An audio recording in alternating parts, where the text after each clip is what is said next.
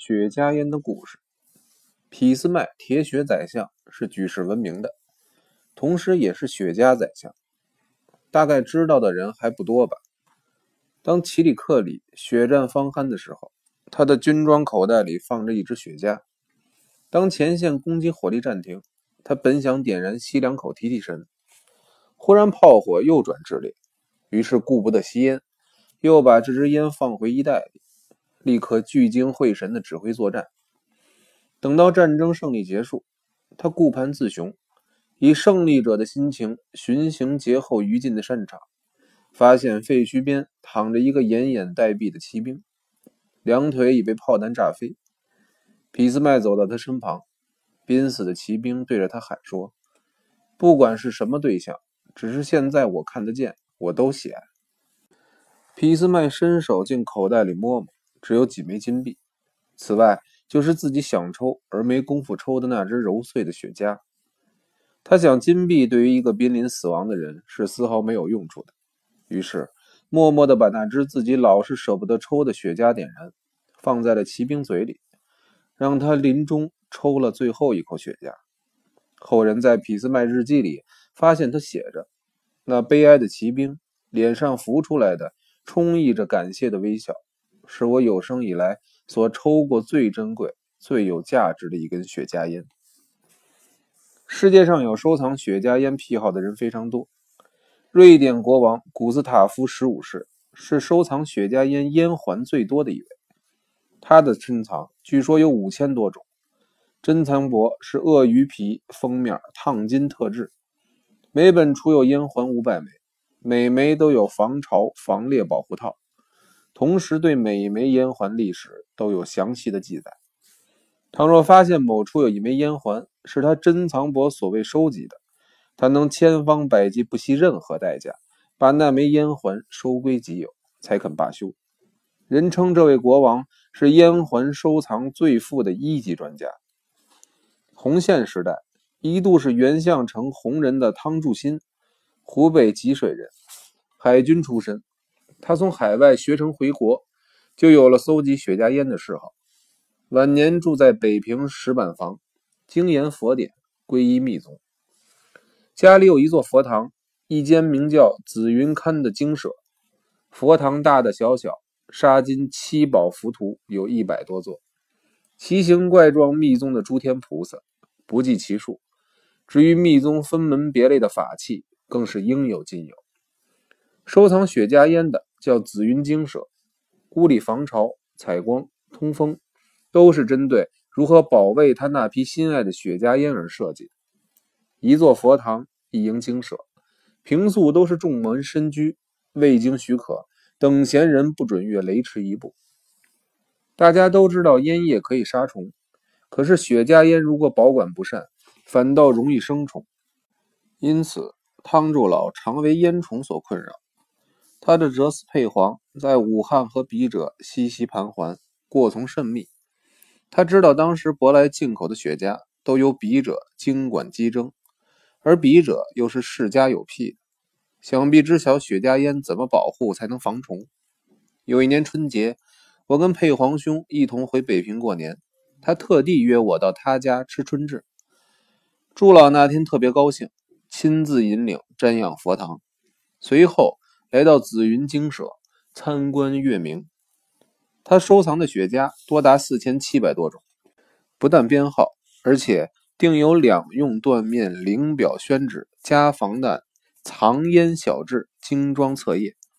所有藏烟按国籍、产年、制造商、包装情形分门别类的拍有照片，用中文正楷详细记注。其中有些特制的雪茄，或者有历史性的雪茄，甚且把他的身世小史也都旁注说明。不用看烟，就是浏览阅读这本册页，已经令人舌脚不下，叹为观止。祝老藏的雪茄，以包装来说，从一支、两支、三支、五支、十支、十二支、二十五支、五十支、一百支、两百支。最多的有五百只大木匣装的，以装潢来讲，用皮革、用铅铝、各种金属、花花绿绿的纸张、千奇百怪的树皮，甚至有用象牙、球角、蟒蛇皮带帽壳的，真是斑冠锦绶、镂金嵌玉、缤纷彩碧，令人目不暇接。烟叶卷成雪茄之后，外包叶上必须胶着物卷紧，所以也最容易诱发虫蛀。尤其一般雪茄烟匣，大半以木质的居多，里银滋生更快，所以环环叶架排列的层次分明。可是匣里每只雪茄可能都是重孔斑斑，金玉其外，败絮其中。祝老对雪茄烟的重祸实在是无可奈何，只有看着心痛可惜。而又无计可施，在下看见这种情形，只好把个人保护雪茄烟的方法说给祝老参考。雪茄烟放在木质匣里不动，大概一年到两年必定发生虫蛀。如果打算长久保存，必须全部拿出来，把包有金银锡纸或者麦梗树膜的外包一律剥除，用大小不拘、深度五寸、外带五寸高度套盖玻璃匣子。匣子里铺上三四寸厚的春茶龙井，将雪茄一支一支倒插在龙井茶里，然后把套口密封。隔年起封换一次新茶。经过这样处理，一般雪茄藏个十年八年，大约可免虫蛀。外包烟叶也不致龟裂脆碎，抽起来烟味反而更觉得纯正沁润，爽不刺口。朱老认为在下所说的办法颇可一试。不过，这种尺寸带盖的玻璃匣子一时难得。此老性急，立刻打电话请唐山耀华玻璃厂照样定制。后来听张一元茶庄说，石板房汤宅一口气买了一百斤春茶龙井，大概就是买来作为存藏雪茄之用的了。英皇爱德华在世界各国元首里，他的烟瘾之大是驰名国际的。可是他只抽雪茄。烟斗是绝不沾唇的。在一八五九年，他被位皇储，还未登基，以皇太子身份到加拿大去旅行，在中途走过一片平沙无垠、红叶寒霜的大草原，既看不见村姑野老，也听不见飞瀑流泉，四野静寂，只有掏出雪茄来抽，解闷去乏。同行侍从当然人同此心，都表赞同。虽然每人都有带雪茄。可是无巧不巧，大家都忘了带火柴。你寻我找，好不容易在一个侍从钱包里，居然找到了一根火柴。这一根火柴，此时比什么东西都要珍贵。可是，在旷野荒郊、朔风凛冽的时候，万一点不着，或者被风吹灭，那么如饥似渴要吸一支的雪茄，岂不是吸不成了吗？于是，所有人围众在一起，用手挡住风向。火柴一擦着，爱德华兴奋得面红耳赤，集中精神，以烟救火，猛力一吸，总算把烟点着了。后来他继承皇位，仍然常常提起此事，说在他一生之中，从来没有如此紧张过。以后英国皇室贵族中，凡是吸雪茄烟，一律用火柴点燃，没有人使用打火机。直到如今，还有少数尼古的绅士。仍旧保持用火柴点雪茄的习惯。北洋政府时代也有一件关于雪茄的小故事。交通总长吴玉林不但是个戏迷，而且是力捧尚小云、小翠花的捧角家。有一天，尚小云和小翠花在北平棉花上头条寓所，请上海来的一班有头有脸的人物吃晚饭，要请吴总长驾驾势。吴当然欣然前往。酒足饭饱之余，有人提议玩扑克牌，于是沙发矮桌前一围，大家玩起牌来。